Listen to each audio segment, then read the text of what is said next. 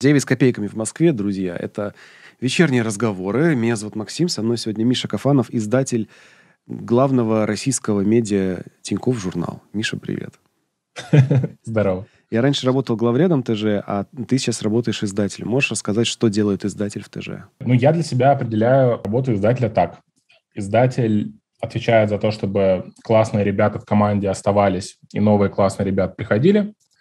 Издатель отвечает за то, чтобы в PNL проекта всегда были деньги, было понятно, сколько зарабатывается, сколько тратится. PNL – это отчет о прибылях и убытках, да? Вот. Да, да, да. И как одно, и как одно сходится с другим. То есть ты прям считаешь деньги, прям считаешь доход издания и, и склеиваешь это с расходом. Ну, слушай, мы, конечно, смотрим, да, на там, все наши источники э, доходов и, понятное дело, на все наши косты.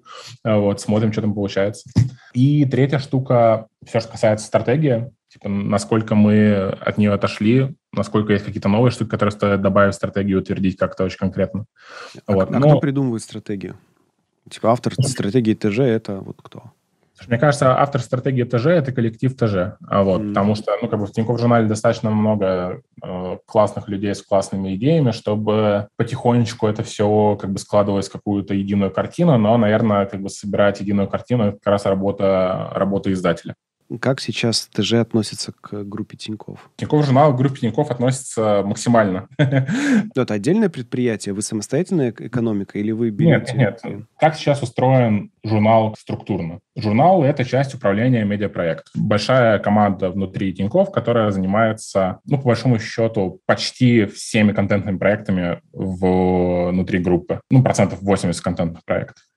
Это команда SMM, команда э, продуктовых коммуникаций, команда of Stories, команда Тинькофф помощи, база знаний для клиентов, еще несколько команд поменьше и команда Тинькофф журнала. Там достаточно большое пересечение между всеми этими командами. То есть это не какие-то изолированные юниты, кто-то, может, чуть больше общается с перформанс-маркетологами или представителями бизнес-линий, кто-то, может быть, чуть меньше, но overall весь вот этот контакт, да, он типа распространяется по всем командам. Ну, то есть как бы все команды медиапроекта представляют, что происходит продуктово и стратегически в группе. Просто для кого-то это условно day-to-day задача освещать это, а для кого-то это как бы какой-то широкий мазок, который является поводом для размышлений. Запускается вот это вот дополнительное направление. Мы говорим, классно, а у нас про это как бы нет как будто бы контента. Да, наверное, нам нужно там, не знаю, нанять сюда шеф-редактора или э, просто в существующей редакции построить какой-то дополнительный процесс,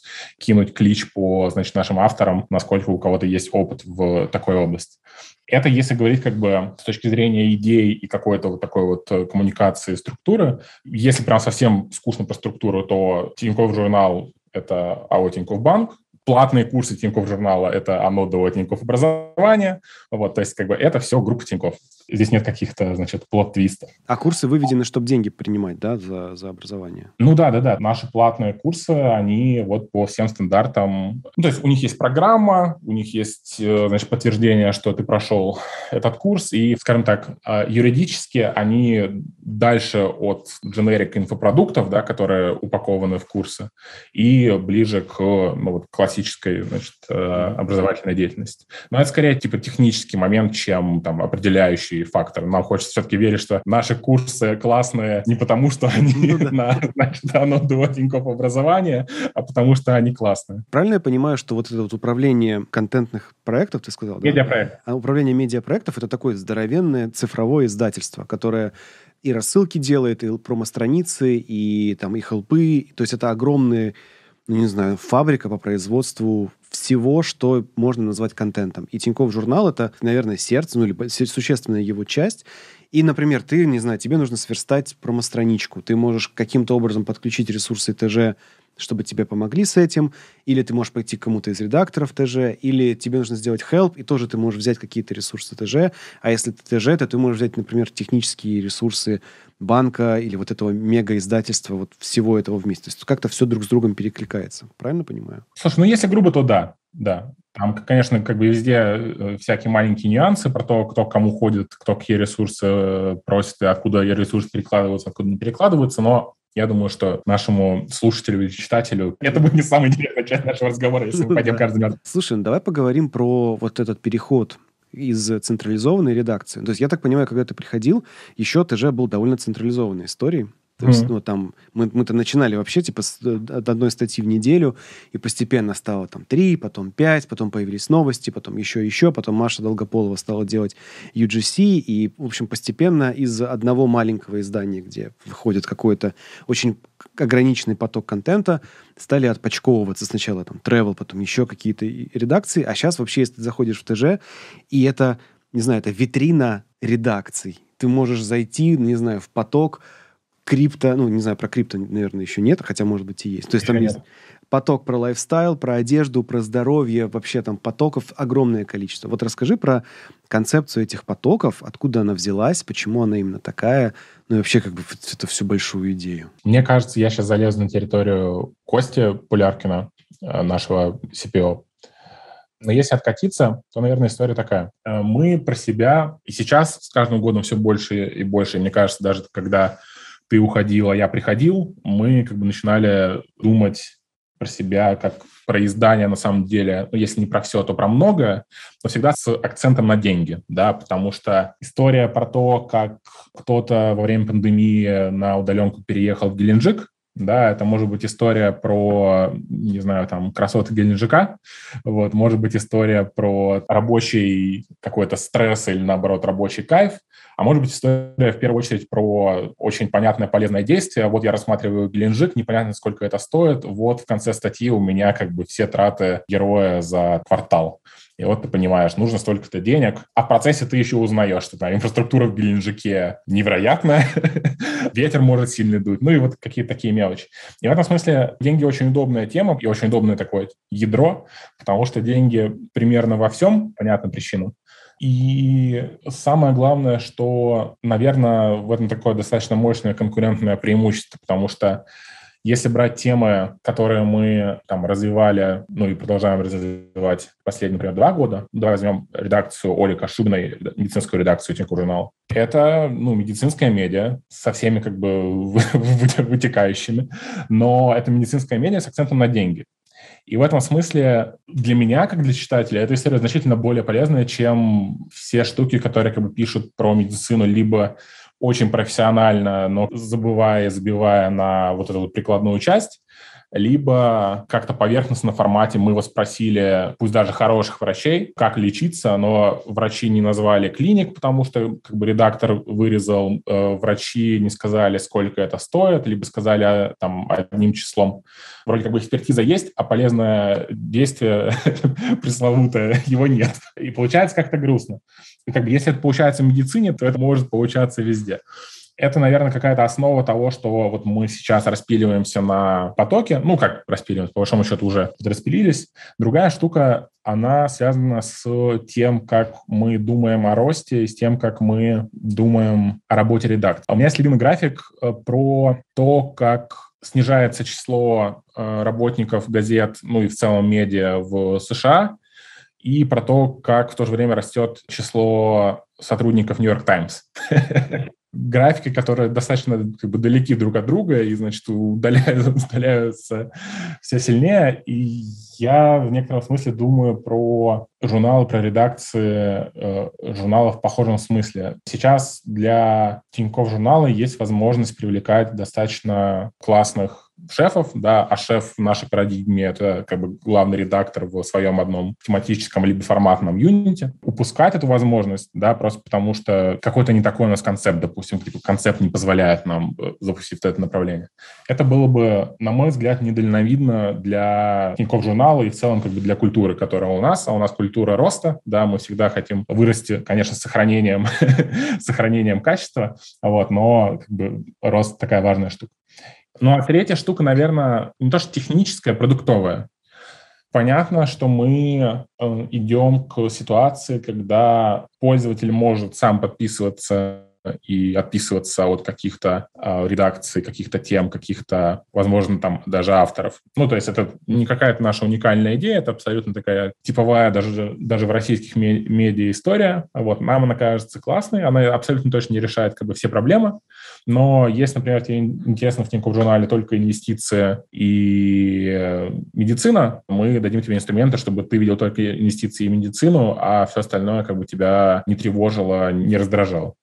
Это, с одной стороны, такая штука для ядра, да, потому что понятно, что ядро обычно тяжелее всего воспринимает какие-то тематические или форматные расширения, потому что вроде как бы мы там 3, 4, 5, 6, скоро будет 7 лет назад приходили на одно, а сейчас как бы другое. Вот. Это такое абсолютно естественное чувство. Я сам себя э, на нем иногда ловлю, но вариантов не очень много. Либо давать тем, кто чувствует это инструменты, э, либо никогда никуда не расти. Это как бы не очень, не, не очень хорошая история. И кажется, что какой-то финальный этап вот этого вот э, строительства независимых редакций, строительства, разработки инструментов э, подписки на какие-то каналы, на какие-то потоки, э, финальный этап — это просто, что редакций очень много, алгоритмы про тебя все знают, и ты получаешь только то, что тебе интересно. Я помню, как начиналась эта идея, как, э, типа первая ласточка вот этого многоредакторности, многоредакционности — я помню ее такой, что у нас была рассылка про все, что выходило в Тинькофф журнале, а потом вдруг появилась первая рассылка то ли про travel, то ли про инвестиции, то ли про новости. Какая-то первая получилась рассылка. И параллельно с этим мы думали над тем, что у нас уже не влезает все в один телеграм-канал, и нам нужно делать несколько телеграм-каналов там, или несколько каких-то каналов, чтобы люди могли подписаться на какую-то отдельную тему. Тогда-то мы это не сделали.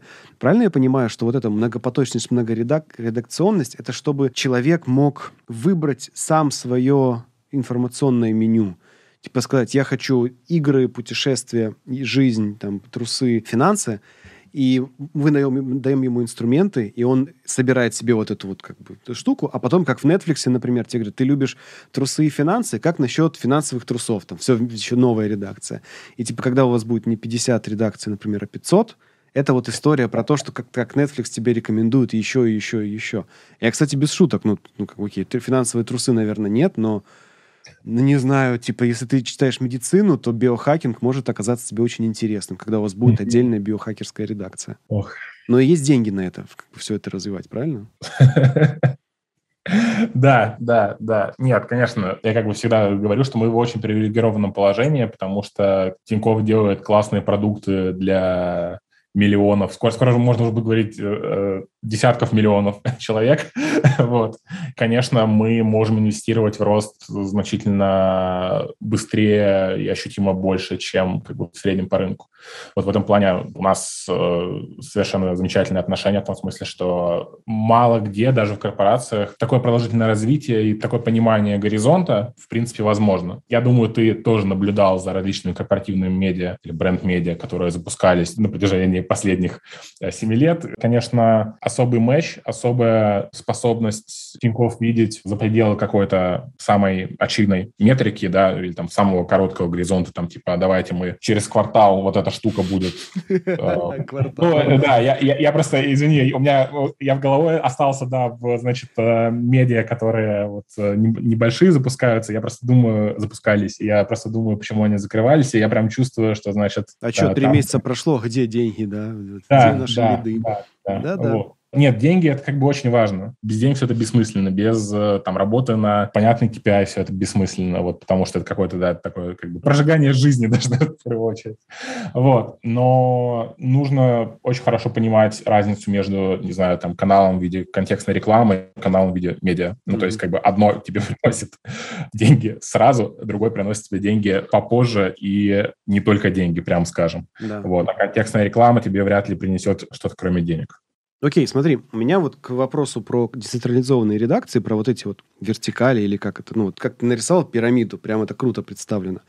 У меня вот про эти пирамидки есть такая... Давай проведем мысленный эксперимент. Давай представим, что mm-hmm. я к тебе пришел, говорю, Миш, я вот типа учился в школе редакторов, там я неплохо пишу статьи, я хочу делать в ТЖ рубрику про музыку и музыкантов. Значит, смотри, у нас вот у Тинькофф в группе есть билетные, наверное, какие-нибудь кассовые агрегаторы. Мы там продаем билеты через приложение. Вот это вот будет нам очень в кассу, если мы будем писать про музыку, культуру. Давай мы сделаем издание про музыку. Вот давайте теперь представим, что я с этим пришел какие метрики ты передо мной поставишь, и как ты будешь оценивать, ну, допустим, ты сказал, окей, давай делать, и скажешь ли ты вот конкретно в этом примере, давай делать. А самое главное, как ты будешь смотреть вообще, стоит ли мою редакцию финансировать дальше еще, еще и еще. Так, ну, давай я поделю на части, которые, которые мне запомнили. Часть mm-hmm. первая. Замечательный редактор приходит ко мне и говорит, хочу делать что-то про музыку. Первая как бы, штука, которую я должен решить, возможно ли это.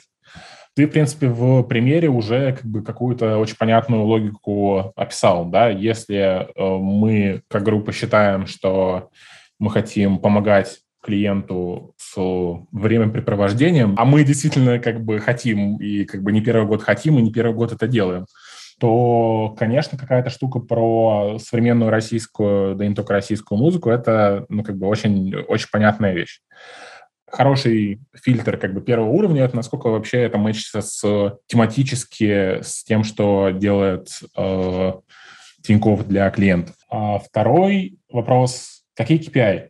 Для новых шефов, мы считаем, что это шеф, что это человек, который поднимает целое направление. Для новых шефов ситуация, в принципе, достаточно простая. Ну, в моей голове, во всяком случае. Есть трек шефа. Что мы хотим от значит, нового шефа в течение года-полутора?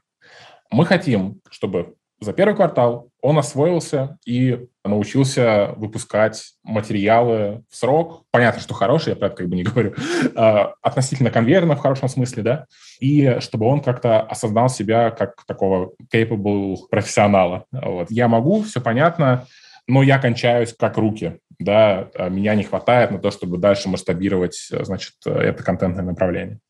Это, в принципе, очень понятно. Погоди, а он сам должен начать выпускать статьи? Сначала он, типа, пишет сам, правильно? Мы ищем человека, конечно, который может что-то э, написать, но в первую очередь мы на э, позицию шефа ищем менеджера, то есть человека, который может проконтролировать финальный результат, да, руками как бы залезть в текст и привести его к финальному результату, вообще определить, что такое, ну, как бы не совсем голос рубрики, да, потому что есть как бы достаточно большое количество методичек, э, что такое голос Тинькофф журнала, что такое стандарт Тинькофф журнала, но все равно есть вот эти вот, в хорошем смысле, девиации коррекции, отклонения от нормы. И вот здесь в процессе первого квартала мы хотим просто, чтобы шеф нашел, во-первых, понял весь тот как бы исторический и процессовый багаж, который у нас э, есть, а во-вторых, чтобы он понял, как это мэчится с тем, что у него в голове, с тем, что у него в опыте.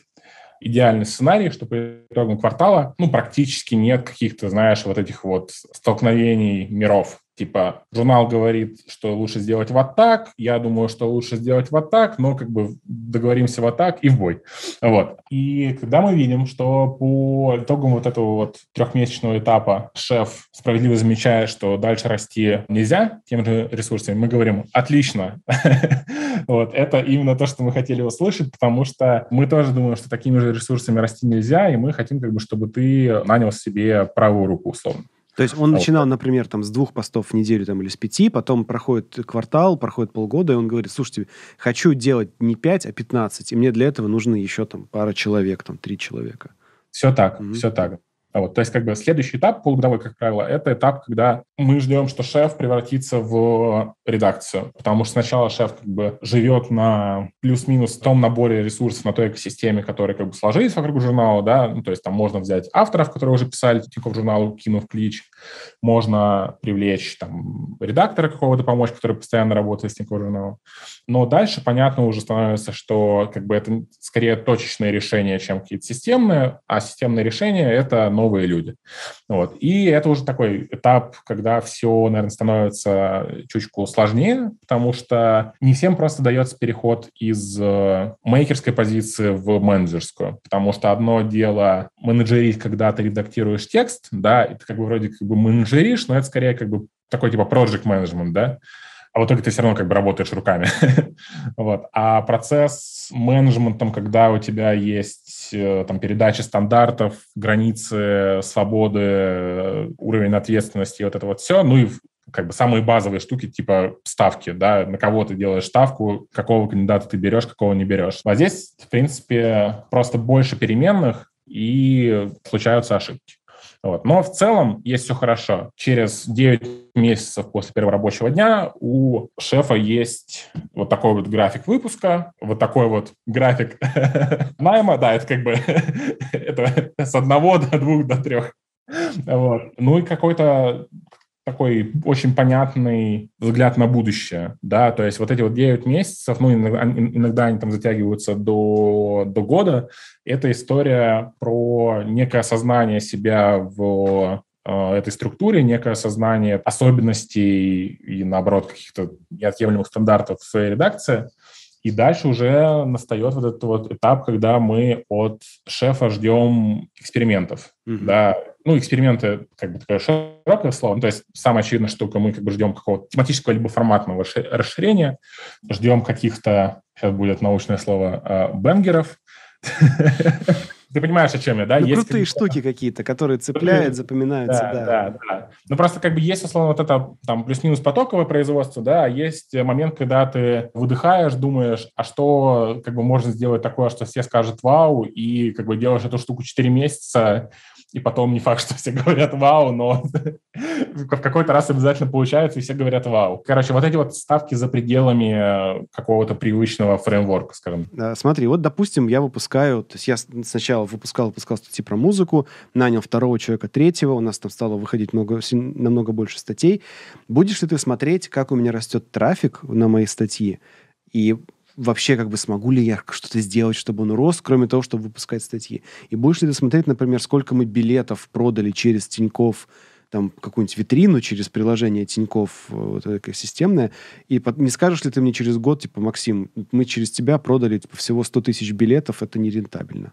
Давай начнем с того, насколько редакция может влиять на трафик. Ну, то есть самый простой способ для редакции влиять на трафик — это выпускать больше классных материалов. Здесь как бы абсолютно не rocket science, собственно, поэтому мы первые полгода, в принципе, про э, трафик-то особо и не говорим в категориях. Да, в принципе, вообще не очень говорим. Трафик приложится, если работа редакции выстро, выстроена хорошо. Ну, как бы это не универсальное правило, это правило в рамках Тинькофф журнала. Понятно, что у нас есть база, уже хочется говорить в несколько десятков миллионов, но пока 1,7 десятка миллионов. Вот. И как бы главное качество и частота. Можно я сейчас здесь сделаю да, немножко да. это отступление? Ребята, которые это слушают, не думайте, что слова Миши означают, вы, главное, пишите хороший контент в вашем бренд-медиа, а трафик приложится. Нет, это в Тинькофф журнале трафик приложится, потому что любой контент, который ты пишешь в Тинькофф журнале, падает в продукт, который ежемесячно ходит 17 миллионов человек. И он попадает в рекомендательные системы, он попадает в разные соцсети, в разные каналы, он попадает в разные рассылки. Там налажена огромная э, система дистрибуции этого контента, поэтому все, что осталось дать этой большой системе дистрибуции контента, это хороший контент. Но это происходит, когда уже отлажена система дистрибуции. Если у вас ее нет, выпускать просто хороший контент — это довольно рискованная история. Я бы лучше и не сказал. Ну, я, собственно, и не сказал. Да, ну, все так. И, наверное, вот как раз через полгода дистрибуция возникает в жизни шефа нового, потому что понятно, что у нас есть какая-то централизованная команда дистрибуции, которая живет за пределами редакции, но тесно с ними взаимодействует. Понятно, что у нас есть несколько миллионов человек в, значит, соцсетях, рассылках и э, других каналах коммуникации. Но что мы хотим, условно, от шефа через полгода? Мы хотим, во-первых, чтобы он понимал, что заходит, что не заходит, глубже, чем то, что предоставляет ему стандартный какой-то отчет. Мы хотим, чтобы он думал о каналах новых. Самый простой способ э, и самое понятное направление — это новая рассылка, потому что как бы ядро и рассылки — это как бы штуки, которые вот как... А рассылку будет делать он со своей командой, правильно? А рассылку он будет собирать и писать сам, да, со своей командой, но по стандартам команды, которая занимается email-рассылками. Ну, то есть техническая платформа ваша, а контент его, из его редакции идет, да? Да, да, да. Абсолютно. И аудитория та, которая подпишется, типа, через его канал, правильно? Ну, слушай, если грубо, то э, мы покажем всей аудитории, что есть вот такая рассылка про музыку. И кто подпишется, тот, очевидно, заинтересован. Ага. Здесь как бы тяжело атрибутировать это, условно, там, исключительно этой редакции или исключительно остальному журналу. Вот. Но это даже и не важно на самом деле. И вот есть как бы понятный проект рассылка. После понятного проекта рассылка, который становится ongoing просто такой задачей, а, есть понятный э, проект Telegram-канал. После понятного проекта Telegram-канал, который также стал ongoing задачей, появляется, скорее всего, проект в виде отдельного Инстаграма. И вот оно как бы все итерационно создает, по большому счету, отдельное представительство для вот этого вот небольшого, небольшого медиа. То есть от полугода до года, вот в, этот, в эти полгода, маленькая пирамидка в виде, там, которая начиналась с одного шефа, и там, может быть, пара авторов, которые пришли-ушли, это превращается в полноценное издание со своим, там, ну, как бы так, у которого будет свой канал дистрибуции, он будет не единственный, но он, у него будет своя рассылка, свои все соцсети, и получается как бы свой бренд. То есть это будет там ТЖ Музло, грубо говоря, так? Музло. Ну, слушай, вот есть у нас, например, а, чемодан, Тинькофф журнал про путешествия, под руководством Насти Осян. И там что получается часто? Трафик, как у... Блин, боюсь соврать, но, возможно, там у редакции путешествий сейчас в топ-3 трафик среди вообще всех медиа про путешествия. И у них есть своя рассылка, у них есть свой Телеграм на сколько там, 25 тысяч, у них вот недавно появился Инстаграм, там 10 тысяч скоро будет, по-моему. Ну, то есть как бы в целом через год, условно, Чемодан, крупнейшая travel медиа с аудиторией, там, не знаю, 150 тысяч человек в каких-то каналах, или там, наверное, даже, даже больше. Рассылка как-то я там не досчитал. Ну, то есть вот, да, какой-то такой, типа, идеальный кейс, и по большому счету нет какого-то блокера, чтобы все редакции не пошли по такому пути. Слушай, правильно я понимаю, что, по сути, я могу, например, первый год-полтора если я жгу напалмом в плане пишу клевые, создаю клевые материалы, не обязательно пишу клевые статьи. Люди это, на это обращают внимание, кликают, подписываются, у меня растет база, у меня растет выпуск, и в целом как бы интерес к моей вот этой вот вертикали, к моей пирамидке растет, то никто ко мне не придет и не скажет, типа, вынь да положь мне продажи прямо сейчас. Мы строим культуру и рабочую среду для ребят в редакции, где им не нужно думать вот про этот риск да, про то, что придет конкретно к ним, как к редакторам бизнес и скажет, пиши вот эту штуку. Мы это не делаем по двум причинам. Первая причина, потому что креативные люди не очень хорошо работают в такой обстановке. Для них как бы качество контента, там охват контента и вот этот успех финального продукта, как правило, более важный мотиватор, чем коммерческая часть. Причем это чужая не... коммерческая часть, к ним не имеющая как бы отношения. Не, ну к ним, слушай, к ним она имеет понятное отношение, потому что из этой коммерческой части как бы им платится зарплата, я, я думаю, все, все прекрасно понимают. Но здесь история про то, что каждый должен делать то, в чем он как бы лучше всего. И нет никакой задачи всех шефов, да, или всех авторов превратить в, значит, бизнес-людей, э, людей, которые там идеально понимают воронки и так далее. В то же время абсолютно не rocket science, что если какие-то люди на чем специализируются, то это получается лучше, чем если люди там на значит, одну десятую своего времени в какую-то штуку погружаются. Здесь нужен оунер, который отвечает за функцию, здесь нужна как бы э, команда, которая под, подо все собирается и так далее. В этом смысле мы строим вот эту всю коммерческую часть вокруг чего? Вокруг людей, которым э, интересно делать коммерческую часть, вокруг команды, в которой понятная иерархия, понятное распределение, значит, зон ответственности.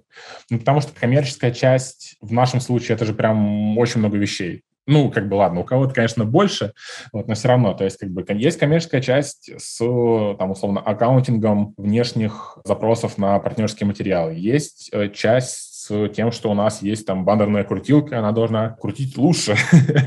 вот. А есть э, часть с тем, что там нужно принимать какие-то решения где мы можем больше заработать э, как бы вот на этом продукте или на этом продукте, какой показываем, какой не показываем, как вообще мы говорим с пользователем о каких-то вот этих коммерческих штуках.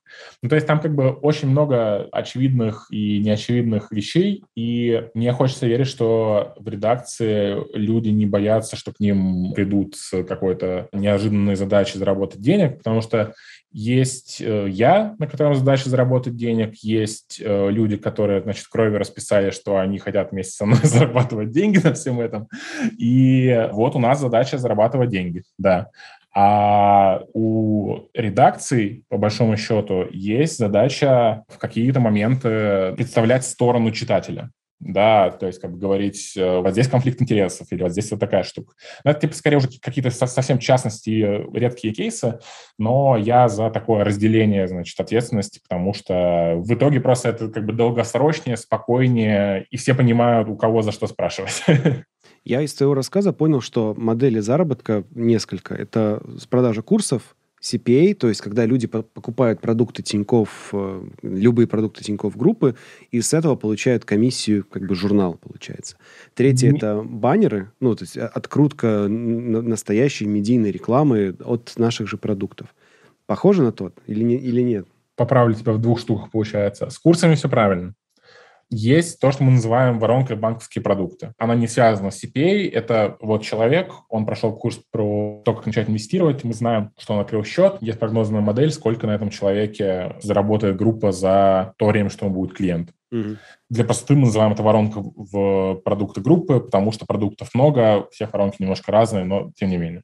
А, значит, CPA — это штука, если сейчас зайти на Тинькофф журнал, там в шапке будет Тинькофф журнал, учебник и сравнятор. сравнятор. Да. Угу. да, вот сравнятор — это э, штука, которая работает по CPA-модели. Соответственно, если ты там выберешь курс, вот, там нет курсов про контент-маркетинг вот, или про редактуру, во всяком случае, пока. Там пока курсы только айтишные. Вот если ты выберешь себе курс и оплатишь его, перейдя по ссылке, то мы получим комиссию с этого. И вы получите там, мы... в случае вот с этим CPM, живые деньги, да, там в виде ежемесячного, да, ежеквартального да, перечисления. Да, А в предыдущем случае, когда про воронку, эти деньги просто в, будут в отчете нарисованы. Типа, благодаря Тинькофф журналу мы там да, привлекли да, миллиард да, рублей, да. да. По большому счету так, да. Вот. Я забыл какую-то модель только что. А, сейчас, я хотел еще да. про, вот, про баннеры спросить, и про, да. сразу же в продолжении этой штуки. Да. Я помню, давным-давно Саша рассказывал, что дата, то есть данная информация о людях, которые э, читают ТЖ, используется для ретаргетинга или ремаркетинга банковских же продуктов для рекламы, снижения стоимости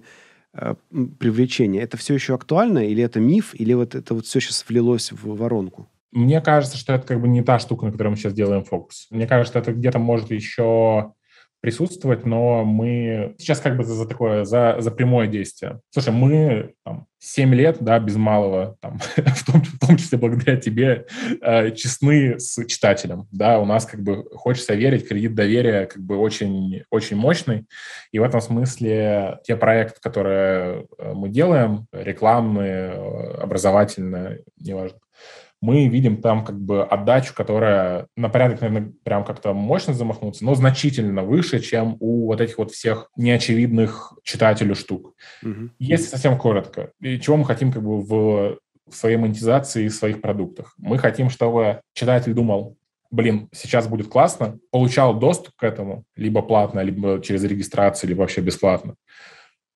потреблял это и выходил с ощущением, блин, это было классно. И если после финального, блин, это было классно, он пойдет и сделает что-то в продуктах Тиньков, то это как бы вот финальная точка, значит, вот этого этапа, а дальше цикл повторяется. Это к чему? Это к тому, что мы все-таки уже большие, хочется верить, достаточно классные ребята, чтобы целиться скорее в большие и сложные истории не по капельке искать какие-то возможности с точки зрения ретаргетинга, хотя на старте это было э, там важной штукой, и мне кажется, сейчас даже где-то это присутствует, но мы за такую прям откровенную, суперчестную коммуникацию с пользователем. Если мы продаем, мы говорим, что мы продаем. Если мы не продаем, то это просто классно, а дальше решение за тобой. Для многих людей просто это до сих пор загадка, как бренд-медиа может зарабатывать. Ну, ответ вот так. Если тебе есть что продавать, ты делаешь бренд-медиа, чтобы люди в итоге сами почувствовали, что это им надо, при том, что ты будешь с этими людьми честен, а люди очень легко, быстро понимают, когда с ними перестаешь быть честным. Это правда. Расскажи про курсы, ну вот в той части, в которой ты да, давай даже с другой стороны. Я когда увидел в первый раз, что вас запустились курсы, у меня первая мысль была, блин, это офигенно, но не, совсем не потому, что вы думаете. Ну, не вы, в смысле, не, не ТЖ, а, а что думают другие люди. Потому что, ну, первый курс, там, я не помню, про что он был, но, я, по-моему... Про что? Ты про, ты про платные? Нет, бесплатно, даже первый бесплатный А, инвестиции. Курс. Инвестиции. Да, инвестировать. И офигенная мысль была в том, что курс, он задает другой как бы контекст потребления контента. То есть одно дело, ты сидишь там, листаешь Телеграм, и тебе бульк статья там про ETF какие-нибудь, и ты такой, ой, ну я про ETF сегодня не хочу. И оно тебе раз булькнуло, второй раз, третий, и там за какое-то время ты выветрился на это, по поводу этой темы, ты уже ее не хочешь читать, как бы она прошла мимо тебя. Волна этого контента тебя минула. А если ты подписался, тебе, если тебе булькнуло, типа, чувак, есть курс про инвестирование, чтобы стать инвестором, ты даешь обещание, сейчас я пойду поизучаю курс, ты попадаешь в экосистему курса, и дальше у тебя с журналом другой договор. То есть даже если курс это просто переупакованные статьи, это абсолютно не важно, потому что оно переупаковано в правильном контексте, что этот, блин, процесс обучения, ты обещаешь себе и журналу, что ты это пройдешь. А когда вы запустили платное, блин, это вообще было обалденно, потому что ну, вот это люди же хотят тратить время, хотят тратить энергию, с тем же успехом они готовы потратить деньги. Вот расскажи, как с твоей стороны, как выглядят курсы, что в них главное для тебя, ну и вообще как бы твое отношение к этому продукту. Слушай, ну давай я сначала с медиа-менеджерской стороны скажу. Я абсолютно согласен с тезисом, который ты сейчас закидывал. Мне кажется, что это сейчас далекая, значит, аналогия будет, но это как будто бы история про биткоин. История про то, что вот у тебя есть интернет, да, интернет там 30 э, лет, всем говорит, здесь есть все, всего много, все становится больше, больше, больше.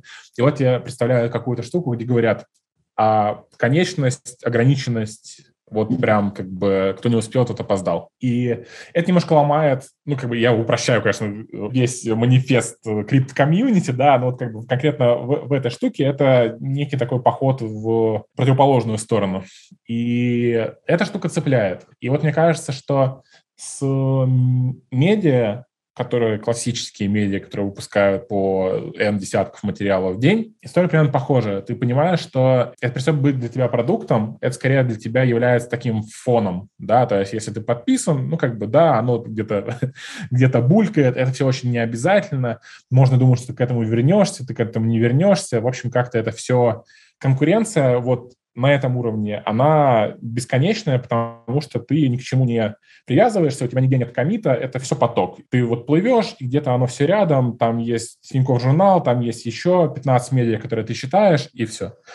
А с курсами и бесплатными курсами, особенно платными курсами, история немножко другая. Даже если ты просто регистрируешься, у тебя уже есть как бы комит. Ты заряжаешь себя сразу вот на эту программу. Ты видишь, что есть программа, ты видишь там, не знаю, допустим, 10 уроков, ты говоришь, ну что? Особенно, когда, когда ты платишь деньги, ты говоришь, ну что? Я, тварь дрожащая, или, значит, могу закончить дело на 5 часов, да, за которые я заплатил уже деньги, то есть э, вот эта вот э, инвестиция есть. И это некая, я понимаю, что сейчас, наверное, немножко неискренне может звучать, потому что, ну, мы в некотором смысле бенефициар того, о чем я сейчас буду говорить, но я по себе абсолютно вижу, что мне становится очень тяжело серьезно подходить ко всему тому, что не требует от меня комита ты заходишь на Netflix, на Netflix очень много всего, и ты можешь достаточно долго все это скроллить.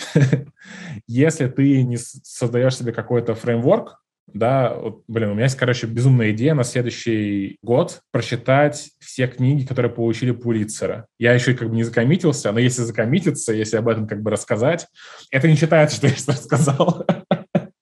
Вот. Это тяжелее задвинуть как бы в какой-то ящик, немножко сложнее перестать об этом думать, как бы это классно. Да? Ну, плюс это, конечное, но ограниченное. не все книги да, вообще, а да, именно да. вот этот кусочек, да. Ну, слушай, там книг, которые получили Пулитцер, по-моему, то ли 56, то ли 65, что-то такое. Ну, то есть, как бы какое-то...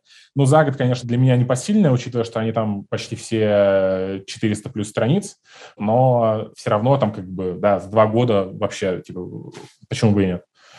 И вот понятный фреймворк, понятная цель и как бы прикольная цель, да. Самый тупой pickup line, да, это, ты знаешь, я прочитал, прочитал все книги, получившие Пулитцера.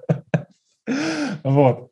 Есть определенная, конечно, проблема в том, что мы живем в мире, где настолько много шума, и ты настолько плывешь, и настолько, значит, э, дезориентирован зачастую, что тебе нужны вот эти дополнительные фреймворки, за которые ты еще и платишь, но в то же время я для себя пока не нашел как бы, какого-то более элегантного решения. Фреймворки нужны, когда тебя умные люди направляют по какому-то треку, это хорошо. Это, если вернуться к Тинькофф журналу в целом, я сейчас про эту штуку думаю как про некий уровень между какими-то вот этими вот ценными экосистемными действиями, которые может совершить лояльный читатель, и там, условно, первой статьей, которую он открыл вообще в своей истории. То есть есть классическая медиа, есть сообщество, комментарии, история читателей, которая тебя как бы вовлекает и дает понять, что это какая-то, значит, э, понятная среда. Есть образование бесплатное, в первую очередь, которое говорит тебе, тут классная экспертиза, тут, э, значит, о тебе заботится, чтобы ты вот получил классный опыт и так далее. И вот потом уже как бы действительно достаточно легко довериться в большинстве вопросов, касающихся денег. Вот, как-то так. Можешь ли ты вспомнить, какая была МАУ, то есть месячная посещаемость уникальными посетителями, когда вы запустили первый бесплатный и когда вы запустили первый платный курс? Хотя бы типа в миллионах. Слушай, ну давай попробуем. Наверное, сентябрь 2019 это, наверное, ну 6 что-то типа того. Это первый бесплатный, да? Первый бесплатный, да. А первый платный, это январь 2021 года, это получается... Около 12, наверное, уже. 10-12. 10, 10, да.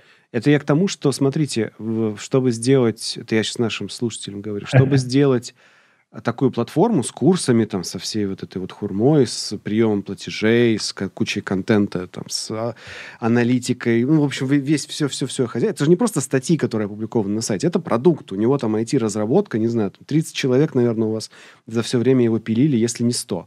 Ну, я так предполагаю. Нет, ну это, конечно, да, ты с запасом взял, но да, конечно, есть команда продуктовая. Ну вот, и чтобы это все произошло, тебе нужно быть уверенным, что это увидит достаточное количество человек. И когда, если бы ты же сделал ровно этот же самый продукт, за ровно те же самые деньги, но у него была бы аудитория не 6, а 1 миллион, то это бы окупалось намного дольше, и целесообразность этого была бы намного менее понятной. Когда у тебя 6 миллионов, 10, сейчас 15, да, последняя была у тебя отметка, ты 15. говорил? Вот в октябре, вот. в октябре 17 миллионов. 17 миллионов. Когда у тебя такая аудитория, на самом деле любая вещь, даже супер дорогая, которая работоспособна и может приносить там хотя бы по рублю выручки там, с расчета на одного человека, это уже 17 миллионов выручки. Вот просто фигакс, пожалуйста.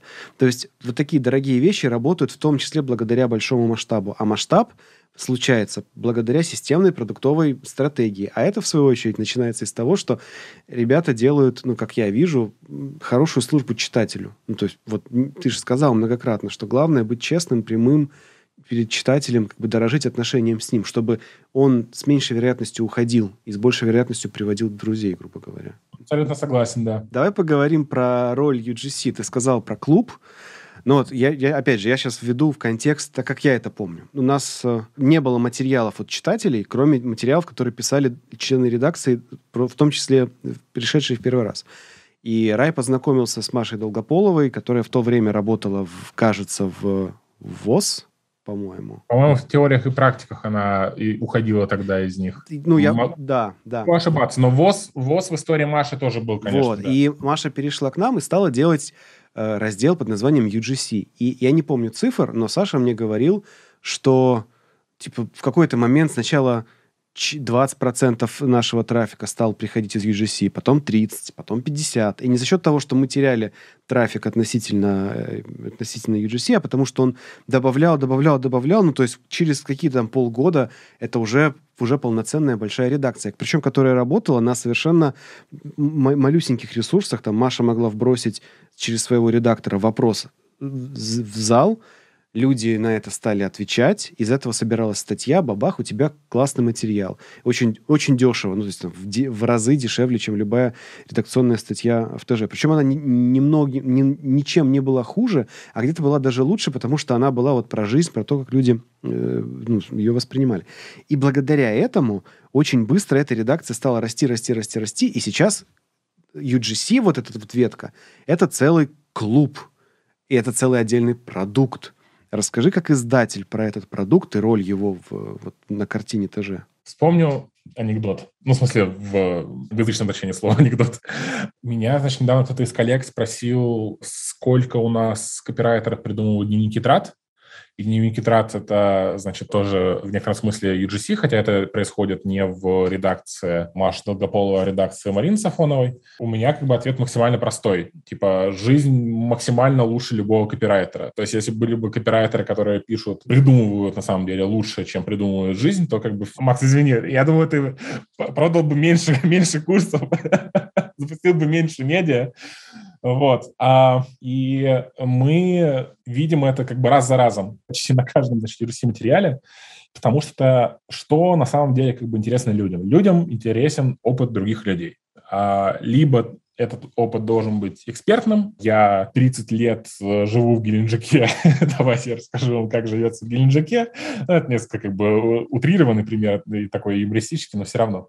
Либо это опыт мы поехали в пандемию куда-то, а там, значит, какая-то невероятно сложная ситуация с коронавирусом, мы там не могли выбраться, не могли забраться, в общем, вот эти вот все классические, классические истории, да, то есть как бы пользы там, наверное, минимально, если ты не собираешься туда же в таком же сценарии ехать, но при этом понятно, что это может быть очень захватывающе, да, и захватывающая история от читателя, это, в принципе, как бы штука такая достаточно кормящая и полезная, Просто потому что, опять-таки, на масштабе, вот как ты удочку не закинь, всегда есть люди с офигенными историями.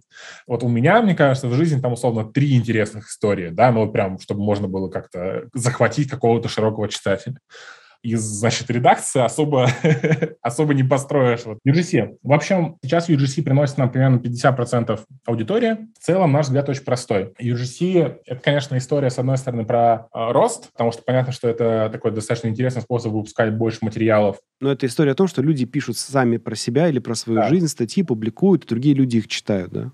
Да, да, да. Вот. Лучший пример, наверное, навсегда это Reddit. Все смотрят на Reddit. Вообще, как бы не rocket science с точки зрения референса.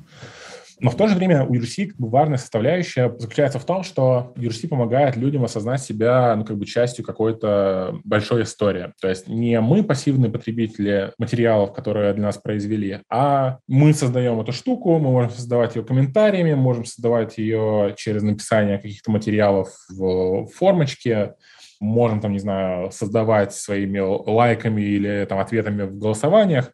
Это все история про сообщество. Ну, еще а, влиять друг на друга, там, поднимать, топить, там, банить, да, вот это да, все. Да, да, вот. Это все история про сообщество. Частью, ну, и, главной, и главным драйвером которого является UGC, вот этот замечательный пользовательский контент, да.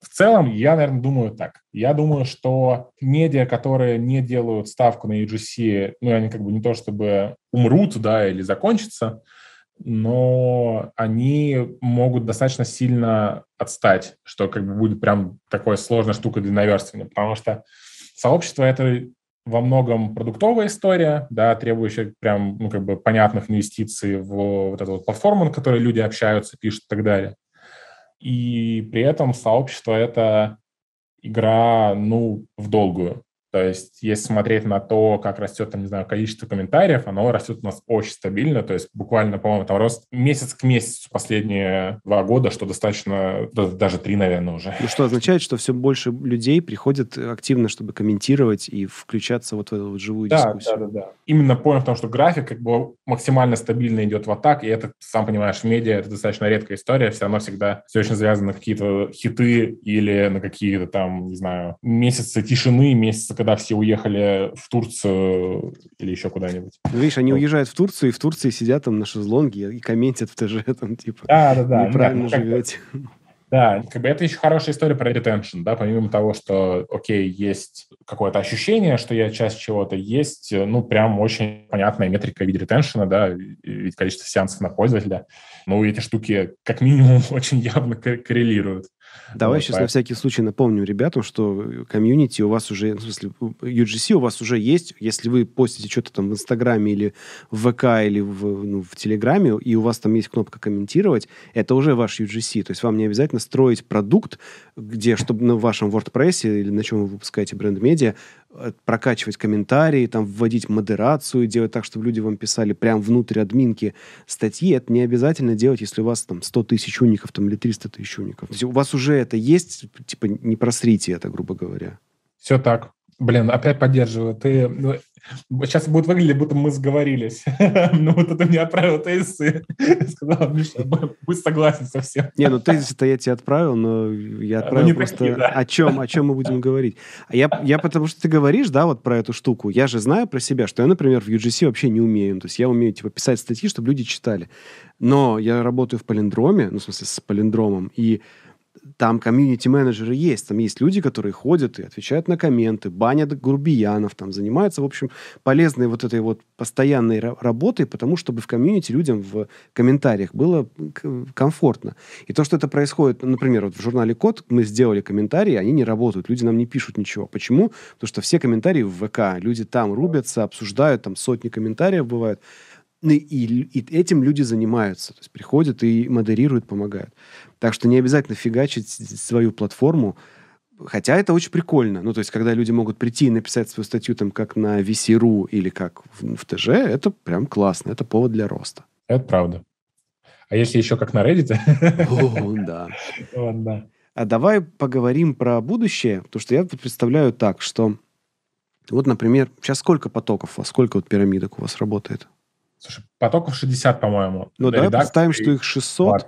Как сделать так, чтобы эти 600 не разбрелись там в левый анархо-радикальный анархизм, э, в, не знаю, там, в секс-фурии обсуждение фан-клуба UGC подпольное в Даркнете ТЖ. Ну, то есть, как не произ... сделать так, чтобы это все не расползлось, не стало слишком большим, чтобы из этого делать что-то полезное? Мне кажется, первое слово — это культура, второе слово — это два слова, описанные стандарты.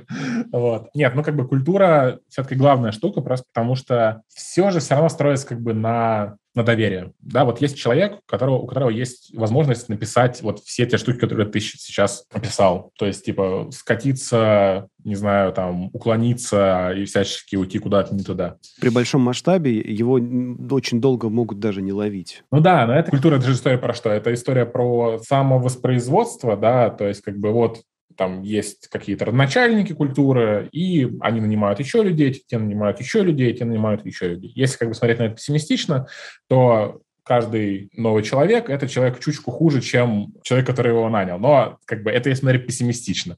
Мне кажется, все-таки это штука, которая работает уже типа там на закате каких-то, значит, проектов и компаний, потому что я сейчас смотрю на людей, которых мы нанимаем, я такой, типа, блин, нифига себе. Вот. это ты должен говорить, это ты был выше, выше в этой культуре. Ну ладно. И вот насколько эта культура самовоспроизводится, наверное, от этого как бы зависит э, в первую очередь, потому что, ну, как бы в контенте невозможно, значит, проложиться от всего, да, невозможно задать правила. Вы знаете, у нас свобода, вы экспериментируете, там, собираете UGC истории, значит, читателей про то, как у них, там, не знаю, что-то прошло очень весело или очень трагично, и не пишите вот про это, это, это, это, и как бы, окей, про это, это, это писать не будут, буду чувствовать себя не очень хорошо, потому что достаточно большой список, с которым нужно каждый раз сверяться.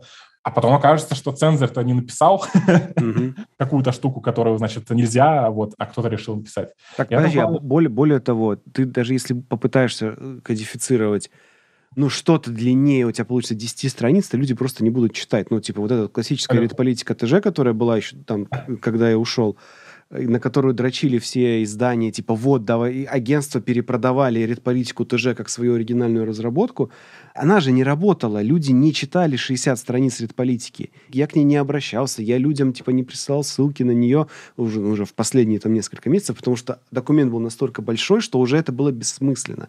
Никто не может его прочитать. То есть попытка кодифицировать что-то настолько большое, это, ну, типа, будет гражданский уголовный кодекс РФ. Тебе нужна будет отдельная еще прослойка типа людей, которые будут комментировать эту вещь. Просто бессмысленно. Да, да. И в этом смысле как бы ты просто надеешься на то, что вот эта культура, она воспроизведется, и дальше, когда будет 600 потоков, что, значит, люди будут понимать, что такое Тинькофф журнал, а что такое не Тинькофф журнал. В то же время как бы есть история про стандарты. Абсолютно согласен, что как бы монументальные штуки, описывающие все, это штуки, описывающие ничего, потому что как бы никто, никто не будет способен их понять.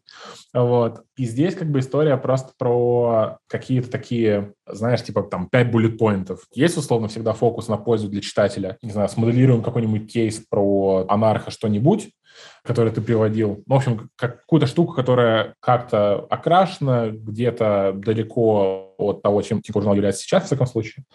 И не факт, но достаточно большая вероятность, что человек, который задумывается об этой штуке, он ее зарежет из-за того, что там не будет пользы для читателя. Он типа подумает, блин, а чё, с чем здесь читатель может выйти? вот, и поймешь, что ни с чем. Здесь очень разные могут быть сочетания. Вот, эти вот стандарты как бы могут э, помогать делать или, наоборот, блокировать какие-то штуки, которые как бы как будто вообще в другом месте. Я понимаю, что это все очень такое эфемерное и, значит, не очень хорошо. это был бы не очень хороший, значит, урок, если бы это был курс, значит, Михаила Капанова про медиа-менеджмент, но по факту оно работает так. Мы в бизнесе, который абсолютно завязан на людях и на их ощущения прекрасного, ценного и так далее. И тут как бы можно определить вещи, которые важны для нас, как и для команды, и потом просто доверять этим людям. Ну, то есть иметь еще вот в основе, иметь какое-то очень простое, очень компактное, ясное и а, измеримое э, типа, правило, ну, вот, польза для читателя, что человек выходит с чем-то полезным, что он может применить в жизни. Нанимать тех людей, которые, будучи компетентными, совпадают с э, тобой по культуре, взглядом на жизнь, потому что тебя наняли по тому же принципу, и велика вероятность, что типа через 20 поколений вот такого найма, ну типа 20 уровней, у тебя все еще будет примерно похожая культура. Она будет, может, более актуальная, более живая. Она, не, она будет эволюционировать, да, но она не будет резко прыгать из стороны в сторону. Слушай, а да. а вот ты сказал про культуру, и мне кажется, это важный вопрос. Как сейчас устроен труд – вот в этих 60 вертикалях, 60 пирамидках, в плане общаются ли люди лично, ходят ли они в офис, есть ли у вас какие-то общие синхронизации, чтобы вот обменяться феромонами и как бы друг друга почувствовать и поконтактировать. Я, я спрашиваю абсолютно для, для, на самом деле, по своей причине. Мне кажется, что одна из там главных причин, почему мне пришлось уйти из издания, была в том, что пока я не ходил в офис, пока я не сидел на встречах, я не знал, что происходит в продукте, и в моменты, когда я приходил там в чаты, «Эй, ребята, давайте сделаем то-то и то-то», на меня уже смотрели, ну, команда росла, и уже были люди, которые в команде жили и работали, которые меня никогда не видели. И когда я приходил и говорил, «Эй, ребята, давайте», было понятно, что я для них какой-то дядя, там, сумасшедший, чужой, из какой-то другой вообще песочницы, который вообще как бы не в курсе того, что происходит. И мы с Раем говорили тогда об этом. Он говорит, слушай, ну тебе нужно начать ходить в офис и быть с нами, чтобы быть главредом. А мне это, ну, я не могу это делать, просто не, не получается. И я очень быстро понял, что, типа, все, на этом заканчивается мой, мой путь. Есть ли у тебя сейчас такая проблема с кем-то, и как у вас устроен труд? Обходите ли вы эту проблему? Слушай, ну мне кажется, что с одной стороны, эта проблема просто как будто бы она немножко, с одной стороны, разрешилась, с другой стороны, усугубилась. Ну, как бы, в чем она разрешилась? В том, что ты в этой как бы ситуации идешь против течения, да, вот как бы большинство ходят в офис, там случаются вот эти интеракции, ты не ходишь в офис, ты это пропускаешь. Когда в офис не ходит никто, либо когда любая коммуникация по умолчанию должна быть в том числе онлайновой, да, то есть зафиксированные, записанные так, чтобы да, это было да, в истории да, да. трека, да. Да, да, да. То как бы эта проблема как будто бы немножко, в принципе, отпадает. В то же время рождается другая проблема, связанная с тем, что, во-первых, как будто бы вот этих интеракций стало больше, просто потому что как бы доступность людей друг для друга и знания людей друг о друге в вот этой вот пандемийной ситуации э, увеличились. И, ну, понятный кусочек с тем, что не хватает ощущения, что вы как бы все вместе, да, просто потому что ты не приходишь в офис, не видишь там, не знаю, 50 человек. И мы ее на самом деле стали решать следующим образом. Мы, во-первых, ну, я не буду говорить, наверное, про то, как мы к этому приходили. Вот просто скажу, как сейчас есть с точки зрения там и редакционной, и вообще по всем командам журнала. У нас сейчас раз в неделю есть летучка. Для кого-то может быть странным, но, Макс, поправь меня, но мне кажется, что летучки в целом всегда были в э, журнале скорее такой исключительной штукой. А кто у вас на летучках? Все шефы плюс э, я. Иногда, когда есть какая-то тема, которая требует кого-то из продукта, то могут прийти ребята из продукта что-то рассказать. Ну, в общем, это такая достаточно подвижная штука, но в целом как бы летучки — это в первую очередь про такие какие-то глубокие редакционные, значит, дилеммы, про новые направления и про, значит, э, новых людей, новые команды, это вот все. То есть это синхронизация глав вот этих вот пирамидок вертикалей. Да, но это как бы не стендап, да, то есть каждый не будет рассказывать, что он делает, потому что как бы long story short, каждый делает, значит, контент, вот, а просто это немножко разные по темам и форматам. Это все-таки история про то, чтобы с одной стороны где-то выветриться, с другой стороны запушить какую-то там стратегическую штуку, в-третьих, там, может быть, что-то поменять в процессах, там, где это требуется. Ну, в общем, там все очень э, открыто в формате, что есть просто документ, который можно записать к следующей летучке тему, которую ты хочешь обсудить, можно как бы это все озвучить на самой летучке и либо предложить решение, либо послушать, какие у людей есть идеи. Вот, то есть мне кажется, как бы там реально главная вещь не в том, чтобы я приходил ко всем и говорил, вот там, не знаю, в Тинькофф запускается такое направление, нам бы неплохо запустить похожее направление в журнале контентном, да. То есть как бы я могу это сообщение в чате сделать. Это, опять-таки, не требует, чтобы там, не знаю, 25 человек сидели на зуме час. Вот. Но если у нескольких редакций наболело что-то про работу вообще с чем угодно, да, с другими редакциями, с какими-то системами, с какими-то авторами, вот, то это очень классный формат для того, чтобы выветриться так, чтобы, во-первых, мы постарались сразу же в моменте принять решение, ну, либо как бы уйти с понятными сроками, э, думать по этой проблеме. И в то же время, чтобы все чувствовали, что как бы вот эти проблемы можно нормально обсуждать, это как бы общие проблемы, вот это все. Я, может быть, сейчас немножко идеализирую эти, эти летучки, может быть, там, знаешь, ты, ты сейчас там напишешь кому-нибудь в редакции сообщение, типа, что, как летучки с? Господи, это, это кринж, это ужас. Вот. Но мне кажется, там просто главная история в том, чтобы если тем нет, то можно просто их 15 минут проводить по одной теме и заканчивать, да, здесь нет никакой обязаловки. Вторая штука, которую мы на самом деле поняли, что для нас там летучка раз в неделю это слишком часто. Мы сейчас делаем такую штуку. У нас раз в две недели, значит, летучка, вот, которую я сейчас описывал, раз в две недели у нас шеф какой-то редакции рассказывает, как работает его редакция, то есть такой обмен опытом, тот же самый состав. И еще у нас пару раз за квартал есть как бы таунхоллы. Да, таунхоллы — это прям ивенты уже для, значит, всей команды э, журнала, а иногда и для всей команды медиапроектов. И там кто угодно из лидеров каких направлений может рассказать про то, как устроено направление. Ну и баллотироваться в президенты тоже. Сразу. Баллотироваться в президенты, да. Значит, э, бросить перчатку Кафанову в лицо, сказать, э, значит, я теперь я буду издателем, go на дуэль. Вот, да. Ну, круто. То есть получается, что у вас есть вот эти вот регулярные какие-то моменты, когда все видят друг друга, более-менее понимают, что у кого происходит. То есть поддерживать какую-то связность этого механизма можно в том числе такими встречами. Кто тебе сейчас нужен для вот твоего коммерческого издательского контура? Кому из наших читателей, зрителей тебе писать, присылать резюме? Классный вопрос. Блин, не хочется сужать воронку. Да нет, на самом деле, если прям совсем честно, то писать может каждый, кто либо хочет запустить какое-то направление в журнале, которого в журнале нет, а, либо хочет присоединиться к какой-то команде, которая, значит, делает какой-то классный продукт. Особенно сильно мы сейчас инвестируем в новости, и мы хотим хорошо запустить спортивную редакцию.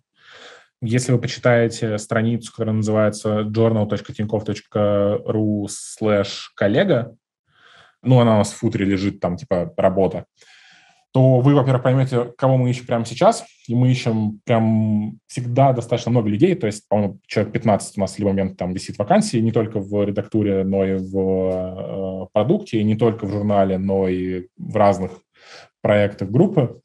И всячески рекомендую, значит, эту страницу э, добавить в закладки, и там же есть как бы наш телеграм-канал, куда мы просто кидаем новые, новые вакансии. Вот. Мне лучше писать именно тогда, когда вы хотите возглавить какую-то новую штуку, прям построить, когда у вас есть классный опыт, классный референс, что вы хотите сделать. Вот тогда мы с вами с большой вероятностью поговорим. Вот. Ну и в целом, как бы, по-моему, там даже можно писать просто на почту специально она сообщение с Да, а на этой странной ноте э, у Миши пропал интернет в отеле, и он пропал с, радаров. В общем, такая история. Последнее, на что, на что хватило нам записи, Миша рассказывал, что в, на этой странице коллега есть э, специальная почта, куда можно написать. В общем, зайдите на сайт journal Тинькофф.ру слэш коллега или зайдите в футере в вакансии и найдите там почту, куда можно написать с предложением. А самому Мише можно писать, если вы хотите в журнале возглавить какое-то новое направление. Особенно интересно сейчас спорт. И что-то еще я забыл. В общем, вы посмотрите и... А, новости. Новости и спорт. Вот. Спасибо за внимание. Спасибо, Миша, за то, что согласился поговорить. Уже у нас сильно поздно, поэтому уже пора спать. Мы продолжим наши встречи с новыми людьми, старыми людьми. В общем, с другими людьми из Тинькофф журнала, из Полиндрома и из других ребят, которые занимаются медиа, редактурой, бренд-медиа, блогами и всем таким. Спасибо, что смотрите. Знаю, что долго, знаю, что не лучшее качество звука и картинки, но э, в нашем случае либо так, либо никак. А так лучше, чем никак. Все, доброй ночи, пока.